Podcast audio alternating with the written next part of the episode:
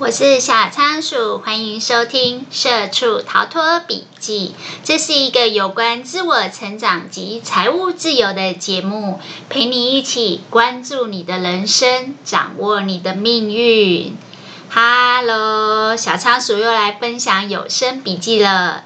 今天要跟大家分享的这本书呢，书名叫做《你怎么过今天，就怎么过今生》。你怎么过今天，就怎么过今生。这个作者呢，叫做詹姆斯·沃曼，他的副标题是哈佛康奈尔教授都在用的时间整理术。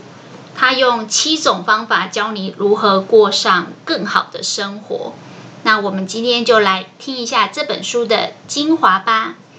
首先，这本书里面一直有在讲一个叫做。你的人生什么样的状态是最好的？大家都在追求的是什么样的人生？在书的一刚开头呢，他就有在说，我们的人生在做时间管理的过程，不应该只是追求呃时间高效率的使用，更重要的是在人生当中创造快乐的感觉，创造成功。还有一个我觉得比较少人注意的，就是创造韧性。韧性就是很坚毅，可以有韧性的状态。那它这里面呢，就会告诉你有七个方式，如何让你可以创造具有韧性、跟成功、跟快乐的人生。那我们今天会先来分享第一个方式，接下来几集我们再慢慢的拆解。在这本书里面呢，他把这七个方式定名为 S T O R I E S。那它的第一个 S 呢，就是 Story，就是故事。那我们先来讲第一个，最后我再教大家怎么把这七个方法呃融会贯通跟记起来。第一招呢，就是要找出你的英雄故事，就是要。对自己说对故事，什么意思呢？我觉得听到“故事”这两个字，就会觉得跟自己没有什么关系，因为我们都会觉得故事是故事，故事是虚构的，是人为去设计的，跟我们其实没有太多的关系。大概只有在看小说、看漫画。或是看韩剧的时候，我们会对故事的情节或是架构会有一些讨论，甚至有时候会觉得，像韩剧有时候会有很多经典不败的老梗，大家就会说哦，很老套。这个作者很有趣，他一刚开始就在讲，每个人都要找到一个自己的人生故事，英雄的旅程。我们来听一下他是怎么说这一段的。他说呢，我们的人类。最一刚开始，之所以可以从，呃，在食物链里面比较中等的位置，慢慢变成相对比较凌驾其他的动物，就是人类可以变得这么厉害，是因为人类有一个特殊的技能。然后这个技能呢，并不是你们想象的说，哦，因为人类有语言，所以有文字可以做传承。他说，事实上没有。你仔细去观察动物，动物也有一些语言，可以互相警示，或是互相就是求偶这样子。所以人的最大不一样的地方，并不是语言或是文字。那到底是什么呢？他说，人类之所以可以生存，而且可以壮大，成为现在的这个境界，最主要是因为人类会说故事。听到这里，我想很多人都觉得哈，这什么东西？今天的主题好跟我没关系哦。对，我刚开始看这本书的时候，嗯、如果用韩剧来讲，这本书还被我弃剧了。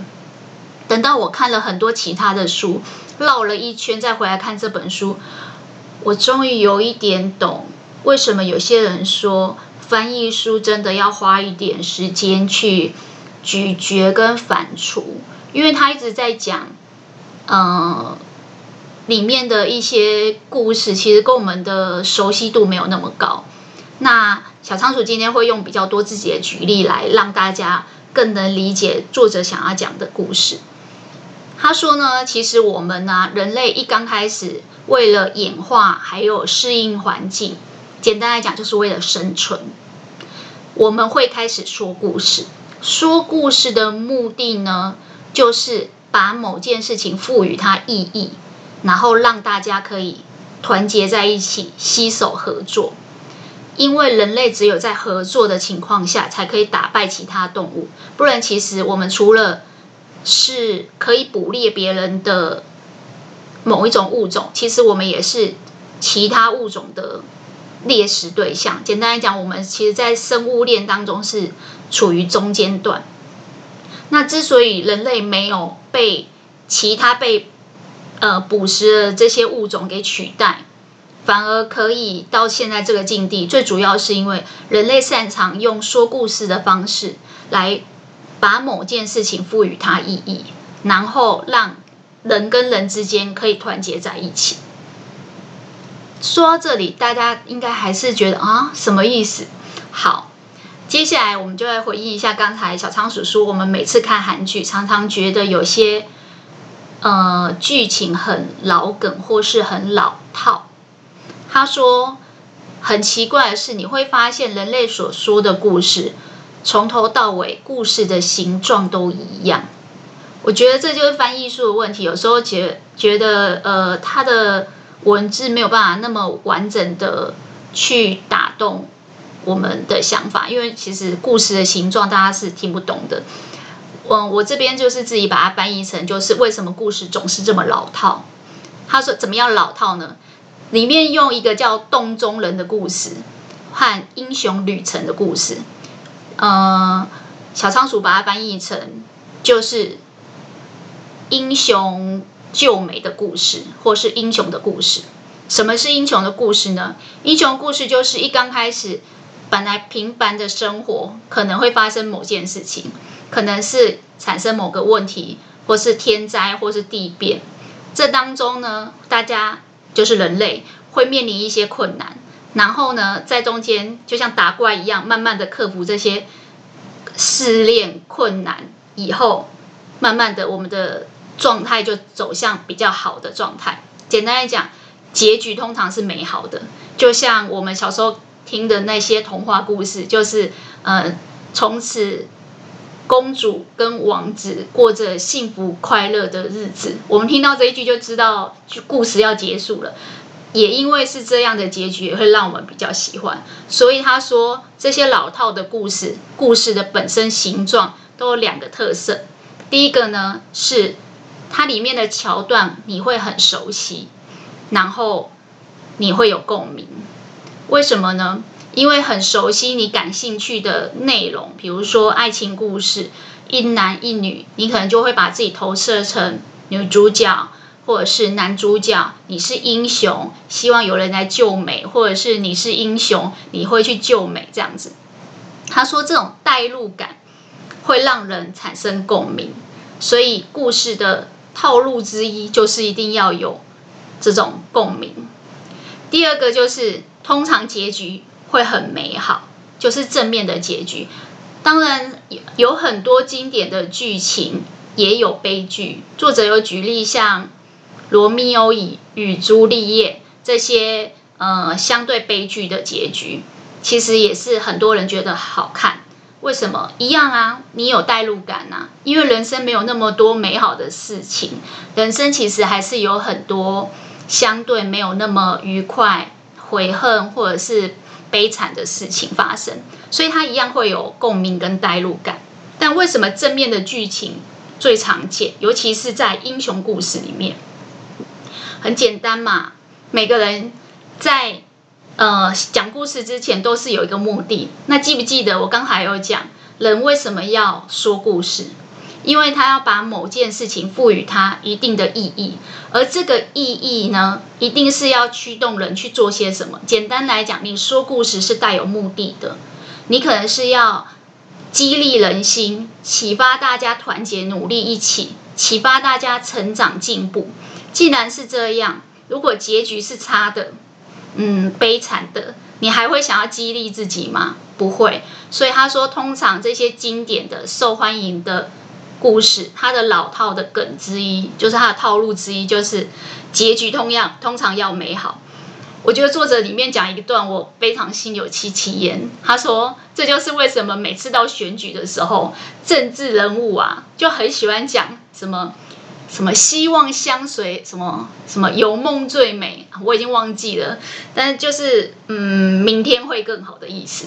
然后我记得小时候真的有一首歌，就是明天会更好。前面我怎么唱我已经忘记了，但就是因为当你相信明天会更好，也知道会有美好的结局、正面的结局，你才愿意听这个故事嘛。他对你才有启发。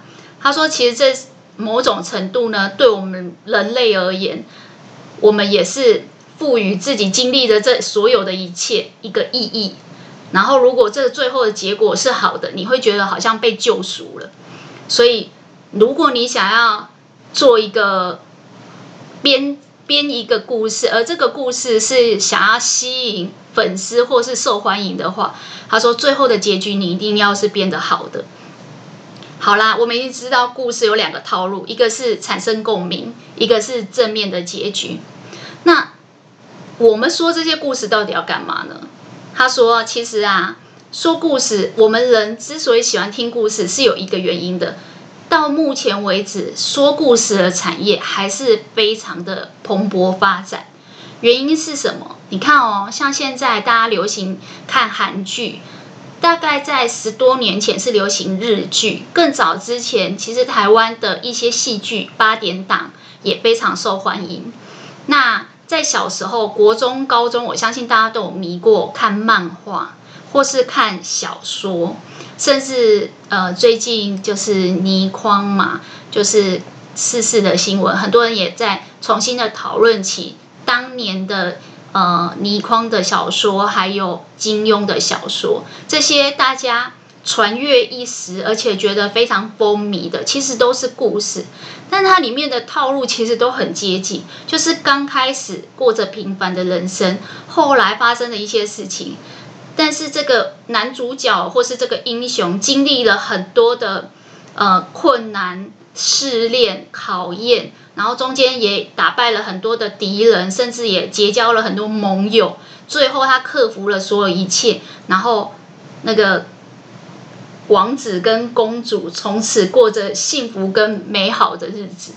他说：“其实你仔细去想，所有的这个故事听起来很像，但是为什么大家会喜欢？”他说：“因为呢，我们人呢在听故事的时候。”是我们的神经科学里面有一个叫神经元的镜像在作用。这个神经元的镜像作用呢，它是一种反射。什么叫反射呢？就是作者有说，就是有点像说，你今天在电视里面看到人家脚去踢到那个椅子或是桌角，然后就很痛的感觉，你会反射觉得自己的脚，呃，也好像也很痛，然后哎呦了一下。这个让我想到前一阵子看一部韩剧，叫呃《蓝调时光》，好像是我们的蓝调时光里面那个车大婶，就是那个车胜元那个男主角啊，他就是其实日子过得没有很好，然后在银行里面当一个男主男主管，然后他要拜访客户之前，他脚去踢到那个桌子，其实。导演那一段应该是要呈现说他的人生其实过得很蹩脚，然后很窘迫，即便是脚已经踢到了桌角，然后那个指甲都翻起来流血很痛了，他都不敢表现出来，然后还是强硬的笑脸去跟客户互动这样。那其实那一段我在看的时候，我自己都觉得好痛哦，因为其实我不知道大家有没有这个经验，当你的脚指甲。踢到桌角，然后踢到那个脚已经翻起来流血，其实那真的非常痛，因为它会掀起来你一块肉，光想象就觉得很可怕。那为什么我们光想象就会觉得很可怕？这个作者在里面说，因为在神经科学里面，我们这个神经元的镜像原理呢，它就是会让你在看电影或是看戏剧的时候，你会跟它同步。就是你会投入在里面，有一种身历其境、感同身受的感觉。所以呢，他说，如果我们的人生在过的过程中，其实我们就是在体验我们的人生。我们在看戏剧，就好像是在看别人体验他的人生。当我们身历其境，很很很运用到我们的神经元镜像的这个反射的原理的时候，你会发现，其实你跟他会有同样的共鸣。那当你们有同样的共鸣，你们的感觉在同步的时候，他说你们就会产生连结。就人与人之间的连接，人际关系的连接，这也是为什么很多人可能看了某一出戏以后，就会说被某个男明星或是女主角给圈粉，因为这会让你吸引的粉丝，它是一种骨牌效应，它会让你说人跟人，比如说我们这些粉丝跟这个明星，因为有感同身受的感觉，产生了这个连接以后，其实是会感觉到愉悦跟快乐的。那今天我们要讲的这本书，其实它的主旨就是要教你怎么样过一个可以坚强任性，而且很成功、很快乐的人生。如果利用这样的故事去投射，你会慢慢哎，原来在这个情况下，你跟人会建立关系，然后你会感觉到快乐。所以其实某种程度，当你在看呃电影。或者是韩剧，或者是戏剧的时候，其实你就是在跟人建立关系。当你在跟人建立关系的时候，你也会得到快乐。这就不奇怪，为什么有些人看到某些剧觉得很好看，一方面被这个明星给圈粉，二方面呢也会就是呃忍不住的上瘾，一直往下追，所以我们才叫追剧嘛。你会一直往下追，其实这就是。那个体验的这种效应在发挥，它产生一种正面的骨牌效应。当你在追剧的过程中，你的那个快乐程度越来越高，它就好像推了一个骨牌，一个倒一个一样，你会越来越想要听故事。所以这里他就在讲说，为什么我们会喜欢听故事啊？因为我们听的故事常常会有这种感同身受，然后产生正面的快乐的感受的效应。那为什么要讲这个故事的部分？这个跟我怎么过一生，我怎么过今天，我怎么时间整理有什么关系？这跟我可以过上更好的生活又有什么？有什么方法呢？这个这个方法为什么可以呢？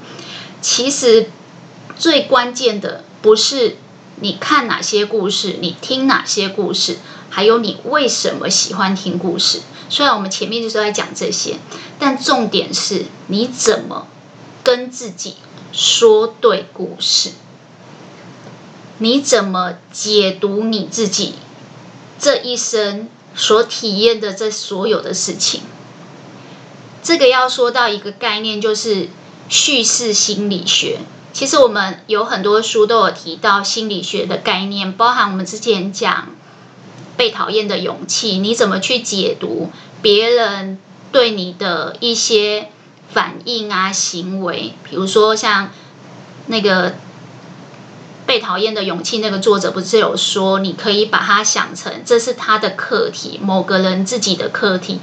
你的课题跟他的课题是应该分离的。当你们的课题分离的时候，基本上你就不会去过度干涉别人的想法跟看法。简单来讲，你就不会受制于别人的言语，不会那么容易被酸民攻击到。那在解读你的人生这个叙事心理学呢，它的最简单的概念就是说。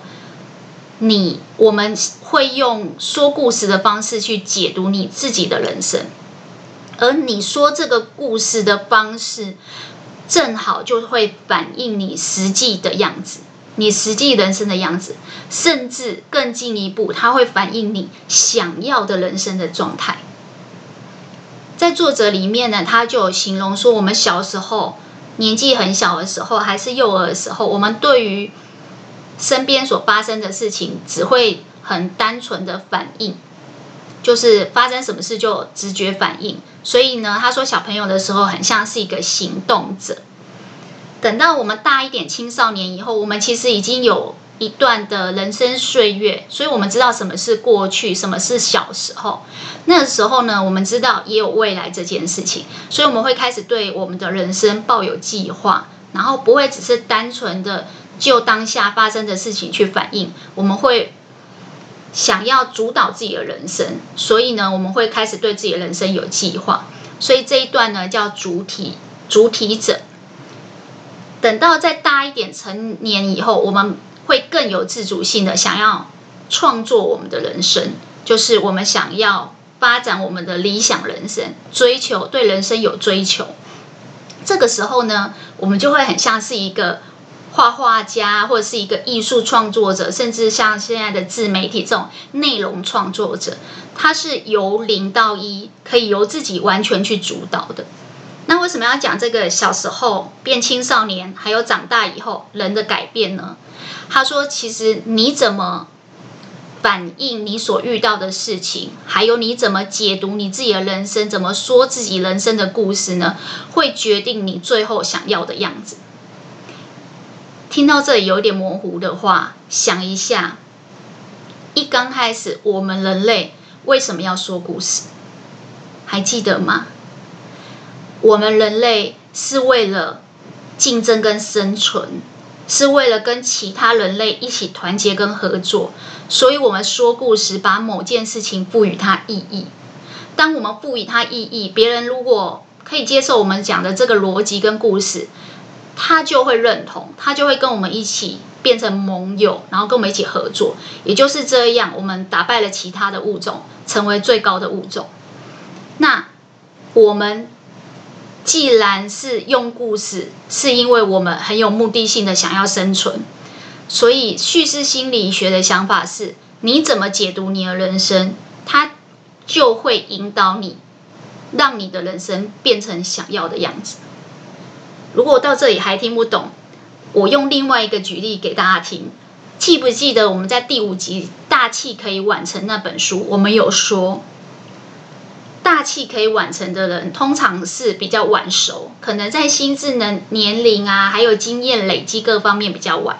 然后，虽然他比较晚成熟，但是他等到他认知发展都成熟了以后，他会有比其他的人多的优势。我记得里面有说有六大优势，那其中一个优势呢，就是他的韧性会比别人好。他遇到事情不会那么容易挫败，他的挫折复原力会比较好。大器可以完成里面有说，这个叫做一个重构韧性，重新建构你心里的韧性的阶段。简单来讲，就是会透过把这些困境当成自己成长的机会，重新诠释它，重新框架它。重新解读它的方法，去对自己说故事。怎么说呢？有时候我们会遇到在人生的道路上有很多的困难阻碍，比如说小时候念书的时候遇到特别难的科目，可能是数学。这个时候你会觉得好讨厌呢，真的很讨厌数学，它就是你人生的一个很大的难题。但是呢，大器可以晚成，里面他就告诉你说，可是如果你把这些困难跟阻碍，就把自己想象成某个英雄，你就是在打怪，这就是一关，这一关过了，你就可以去下一关。所以你要认真的去研究，怎么通过这个试炼，怎么把这个阻碍重新诠释。倘若你真的失败，也不要自我怀疑，你可以让自己预防失败，可以让自己激励自己的行为跟想法，慢慢去做改变。你就会发现，这个时候你会把注意力都集中在你所面对的难关，如何去解决它，而不是只是那个感觉，就是挫败的感觉。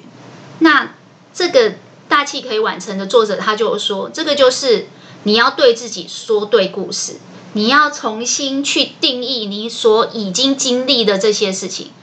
很多人都会这样啊，就是没有办法活在当下。一直在悔恨过去，然后一直在焦虑未来，对于过去已经付出的沉没成本没有办法放下，也没有办法去重新展望未来，说要怎么做。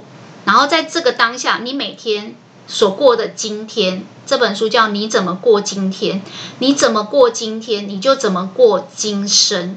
你每时每时每刻的今天，如果都是在悔恨过去、焦虑未来，其实你就没有把握当下。这是第一个。第二个，那你要怎么把握当下？对于过去，你应该要重新定义、重新改写、重新诠释它，甚至重新理出一个脉络，然后再赋予它意义。记不记得人类为什么要说故事？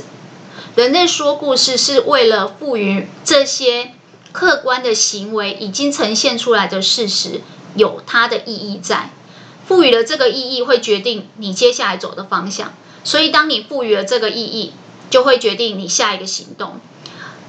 题外话啦，因为小仓鼠之前有遇到诈骗集团，我觉得说故事的能力呢，诈骗集团真的是让我觉得瞠目结舌。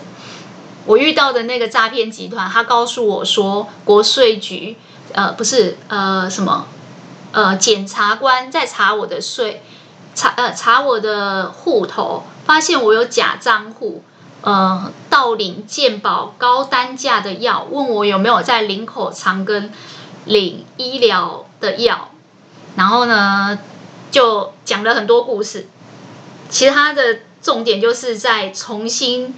把已经发生的事情做一个定义，赋予它一个意义。结论就是因为这样，你就是犯罪者。你现在的银行账户有多少钱？告诉我，号码多少？告诉我，银行密码告诉我，我要扣押你的钱。我是检察官。如果你相信了他的故事，你就会相信他所赋予的这个意义，就是你现在就是坏人，他就是检察官。然后接下来你所做的所有选择跟行动都会被他主导，所以这叫诈骗集团。那我为什么说台湾的诈骗集团很厉害？因为新闻真的很常报说台湾的诈骗集团的那个诈骗金额非常的高。那换一个角度想，就是说，其实我们人生何尝不是也是在自己骗自己？只是你。骗的目的是什么？诈骗集团他骗的目的是要窃取你的钱，所以他要你的银行账号跟密码。但是其实我们为什么要对自己说对的故事？我们的目的是要自己的人生过得更好，还是更烂？应该是更好。所以如果你想要自己的未来人生过得更好，应该说，如果你的目的是为了生存，跟人类一样，为了竞争底下可以生存，你更要想方设法对自己说对故事，因为你说对的故事，过去所发生的所有的事情，你重新理出脉络，重新赋予它的意义，就会影响你接下来的思考行为。记不记得小仓鼠最常讲的就是？我们每天的想法、观念跟心态，都会影响到我们接下来的行为、习惯、性格跟命运。所以，这个重新诠释过去已经发生的事情，甚至重新设定这个框架，然后对自己说对故事，它就可以重构你心里的韧性。最近有一个词很红，就是心理素质。如何壮大你自己的心理素质？其实我觉得就是这样。每一次你都会遇到人生中你认为最大的魔王、最大的关卡，甚至是困境。然后这是呃，很像英雄在故事里面遇到的那些坏人，然后难关、试炼这些东西，你要怎么样去克服呢？作者告诉你。你要留意你脑中的声音，因为这些脑海里面的自我对话，如果是正向的，它就会指导你的人生往正向走。如果你脑海里面自己跟自己的对话常常都是负面的，那基本上你就会往负面的走。所以呢，我们的人生不能没有故事，应该更正面的说，我们要当一个有故事的人。你现在在人生不管哪一个阶段，在客观上看起来可能都是一样的，但是在主观上，你怎么认定你过去已经发生的这些经历，会决定你有没有挫折复原力，你有没有韧性可以让自己卷土重来。大器可以完成里面就有说，这个比较晚。发展认知成成熟的人，虽然在成就上比别人晚，比别人落后，但是呢，他有很多的其他特质是别人没有的。其中一个就是他有韧性，而这个韧性会让他的人生不害怕去走到就是岔路。当你人生中有一点点岔路，你会觉得这就是英雄故事里面常常会发生的一些打怪的关卡。其实你把你的人生想成股票也是一样的。当股票有重挫，如果你是长线存股，人生放长来看，有一点点低点就没什么，因为以后又会爬回去。但是如果你是短期波段，你可能就会很担心，说我这个时候是不是应该要。呃，获利了结是不是应该要先出脱？这算不算是一个逃命坡？是不是我可以先先把一些股票给先卖出去？这样，事实上，我觉得在人生放长来看，我们之前有一本书叫做《长寿新人生》，它就是形容说，我们的人生以前如果到六十几岁、七十岁，未来可能会到八十五、九十，甚至一百。那人生拉长来看的时候，你会发现现在所经历的很多事情都不是什么事。人生拉长来看，你会发现其实你要去学的是更有韧性，然后更有挫折的复原力，因为人生不可能没有这些英雄故事存在。好啦。刚才讲那个大器可以晚成，如果大家嗯没有印象或者是还没听过，可以去听一下。我记得是第五集，因为它会决定你怎么解读你自己的人生，而你怎么决定解读自己的人生，它会决定你的人生的走向，它会反映实际的样子跟你想要的样子。所以，如果你想要好好的。让你的人生就像一片白纸，好好创作，好好挥洒。那记得跟自己说对故事。你现在到底是在你人生的阶段的哪一个阶段？你是即将起飞期，还是你是呃股票即将向下重挫、股市下行崩盘的阶段？你怎么跟自己说？你怎么自我对话？会决定你后面的所有走向。这里呢，作者有讲一个概念，他说，当你有这样子一个呃想法跟方法以后，就是把自己的人生都当故事在看的时候，他说这个方法非常好用，因为呢，不管你以后遇到什么事情，你人生呢就像是一个英雄一样，基本上呢，你的人生旅途就好像是在冒险试炼。所以呢，每次遇到一些考验的时候，你就会想说：好啊，怎么了？那我们这个关卡主要是要考验什么呢？这个关卡考验以后，我会得到什么启发呢？我要怎么找良师益友？我要怎么找盟友？还是说，我要怎么去面对这些敌人？你就会越来越理性去看待这件事情。怎么这么说呢？因为他说你会注意到以前这种英雄故事里面，他一定都会就是结党结派，找一些好朋友，让他在这旅途中有人同行有伴，然后可以互相指引。我记得小时候有那个什么孙悟空的故事，不是要去西方取经，他们是沿路交朋友，然后所以有什么呃猪八戒啊，什么沙悟净啊，就是。找了很多盟友一起联盟，然后中间就会遇到很多考验啊，什么火焰山的考验啊，哦、那个芭蕉扇的考验啊，这些敌人的时候，你又要怎么面对？所以他说，其实这就是一个很好的方法，怎么样让你的人生过得更好的方法？七个之中的第一个就是切换你的视角，用看待故事的方式在体验你的人生。你把你的视角想成你现在就是一个英雄，你在呃闯关冒险的旅程当中，所以你用这个视角去看的时候，你会发现。所有身边遇到的困难跟考验，其实都是学习跟成长的机会，其实都是你旅程的一部分。而且这每一关每一关它都有意义的。我记得以前有一些书会去分析，就是童话故事里面每一个不同的角色或关卡所代表的意义。我觉得那个也蛮有意思。就是当你把呃童话故事拆解以后，你会发现其实它就是一个切换视角的方法。那为什么要做这些事情呢？我们都希望我们的人生过得好。这本书的主旨是告诉你七个方法可以让你过得更好的人生。虽然它叫时间整理术，其实我觉得它不算是真正在做时间管理，它比较像是在做人生管理。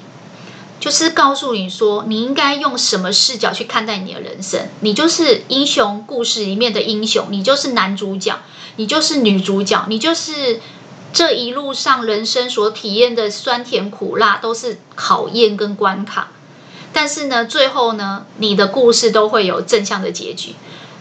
这是第一个。第二个呢，除了切换视角，让你把这些。遇到的事情变成学习的机会，这样的视角以外，第二个呢，就是因为遇到这些考验，你的心态转变成，反正我就是在学习、进步跟成长嘛。现在不追求完美，也不追求马上成功，那你就会发展出两件事情，一个就是你会去挖掘你的自我。什么叫挖掘你的自我呢？就是在这个旅途当中，因为你会遇到很多考验。所以你会开始慢慢的去发现真正的你自己，真正的你的特质，慢慢慢慢的雕琢自己，成为你理想中的自己。这是在自我成长的部分。第二个部分呢，就是你会在这个考验当中，因为你的心态已经调整成，反正我就是英雄的男主角，这些打怪都非得打，反正最后结局一定会是好的。我只要这样坚信的，最后结局一定是好的。题外话。我记得我之前常跟我先生讲这个东西，就是我说我小时候在二十几岁的时候也去算过命，然后他们一直说我会在某个领域成为很有影响力的人，然后我就那时候在广告公司上班，我就说那是不是广告公司广告界，嗯、还是是什么品牌圈还是什么？我就会从我哦媒体圈，就是从我自己的生活经验里面去猜想。但是算命就说只能看出类别，看不出来是哪里。然后我那时候就觉得很奇怪。但是因为这个想法，我就常常跟我先生说，呃，可是算命的说我终究会是一个很有影响力，在某个领域非常呃翘楚的人物，诶，所以我觉得我应该不会只是这样。有时候我觉得啊。我刚才说诈骗集团，因为他是坏的动机，想榨取你的金钱，所以是不可取的。但是我们自己对自己说故事的时候，有时候也是在自欺欺人啊。我就是相信，我一定会是有好的结局的人。我就是相信算命的说，我会在某个领域发光发热。反正不管是哪个领域啦。但是我相信我最后会是好的，因为有这样子的故事跟这样的投射，把自己投入在这样的角色里面，所以中间只要遇到什么挫折，我都会觉得，哦，难过难过，哭一哭，低潮低潮，就要挫折要复原了。就是伤口疗愈的速度会很快，挫折复原力。因为我知道最后的结局会很好，虽然不知道是哪个领域，但是我会一直不断的去尝试跟锻炼，直到我找到那个领域为止。但你知道有一天，我现在就因为你知道，男生通常都比较理性，男生就跟你讲说没有这件事啊。我说啊，什么东西叫没有这件事？从头到尾算命就是瞎说的。他见到十个人就。跟九个人说你在某个圈子会很厉害，我说哈，什么意思？我不相信，应该不是瞎说的吧？他有看我的紫微斗数，算我的命盘呢。然后我现在就笑笑的，他的意思告诉我说根本没有这件事，我是被诈骗。但我后来决定没有，我就是要相信。你知道人是会选择性的注意，我们之前有讲过，就是人会给自己就是特别关注的一些事情，然后大脑就会认为这是你在脑海里面所搜寻的关键字。以网络的世界来讲，就是 SEO 排名要排在最前面，因为主人很在意这件事。我记得我那时候有举例说，如果你最近很想怀孕，你会发现满街的人都有怀有人怀孕，可是其实每年我们的怀孕跟出生率是差不多的。那为什么今年你特别看到路上有很多人怀孕？因为你那时候心心念念特别在意这件事，你的大脑就会主动帮你把注意力跟 SEO 的搜寻引擎把这些都推到最前面。那为什么讲这个呢？因为我们相信什么，就会发生什么。这个叙事心理学就是说，你怎么叙述你自己的故事，它就会反向的造成你的心理，慢慢的相信你会这样。所以我就跟我先生说，我不管那个算命是不是跟每个人都这么说，反正我就是信了。为什么？记不记得我们刚开头讲的，人类为什么要说故事？因为他要赋予某件事情某个意义，我就要赋予这个算命这个象征性的意义，就是对，我就是会在某个领域发光发热的人，虽然我不知道是哪个领域。那为什么要说这个故事，赋予这个意义？我们的目的就是要生存。倘若我相信我先生说的算命都是瞎说的，你被诈骗了，我就不想努力了啊。我就失去动力，努力努力啦！我也不觉得自己会有正面结束的故事，人生故事了。那你还会想努力吗？如果有人现在就告诉你，其实你不用这么拼啦，因为下个月你就会出车祸死掉。你觉得你接下来这一个月要怎么过？那如果这个不是一个月，假设我告诉你，人生的结局最终就是悲惨的罗密欧与朱丽叶，你觉得你还有办法开开心心的进入罗曼史的状态吗？还有那些可歌可泣的恋情可以发展吗？人的想法会影响所有的行为跟抉择，最后你也不知道到底是你这样想影响了你的命运，还是你坚信命运是好的。所以你的心态跟观念调整成好的，所以你的命运是好的。到底是哪一个？你不知道。但是其实叙事心理学就是告诉你，因为你相信你是英雄中的主角，所以你会去挖掘自我以外，你会去锻炼你自己，锻炼你的本事，锻炼你的能力。就像我刚才说的。在体验人生的当中，会有很多的考验。如果你切换视角，认为这些都是学习跟成长，都是进步的机会，而且这些体验都是人生旅途中很重要的部分，它都是有意义的。你就是在打怪的过程中，最后你就是会王子跟公主过着幸福快乐的日子。只要你这样相信，你就会努力的去锻炼。你的本事，在过你的冒险人生、你的体验人生的过程中，你会很努力去规划、去计划你的人生，去找出你的发展策略，然后发展自己的目标。最后，你的英雄故事就会让你进入一个成功、快乐，而且有挫折复原力很坚定、很有韧性的人生。所以。记不记得我们说这本书他想要跟你讲什么？我们说这本书是用七个方法教你怎么样过好你更好的人生，让你不会错过人生美好的人生体验。那作者既然认为成功、快乐跟韧性很重要，他教你的第一招就是对自己说对的故事，不管算命是不是诈骗你，反正我是信了。我是小仓鼠，谢谢大家今天的收听。今天的笔记就跟大家分享到这边。恭喜你又成功的听完一本书，吸收了新的观念。如果呢，你对今天的内容有所启发，也希望大家把听到最认同的一句话或是一个观念回馈留言给我，和小仓鼠一起享受成长进步的过程吧。小仓鼠会持续创作扎实的节目内容，分享更丰富的笔记给大家。那我们下次空中再见喽，拜拜。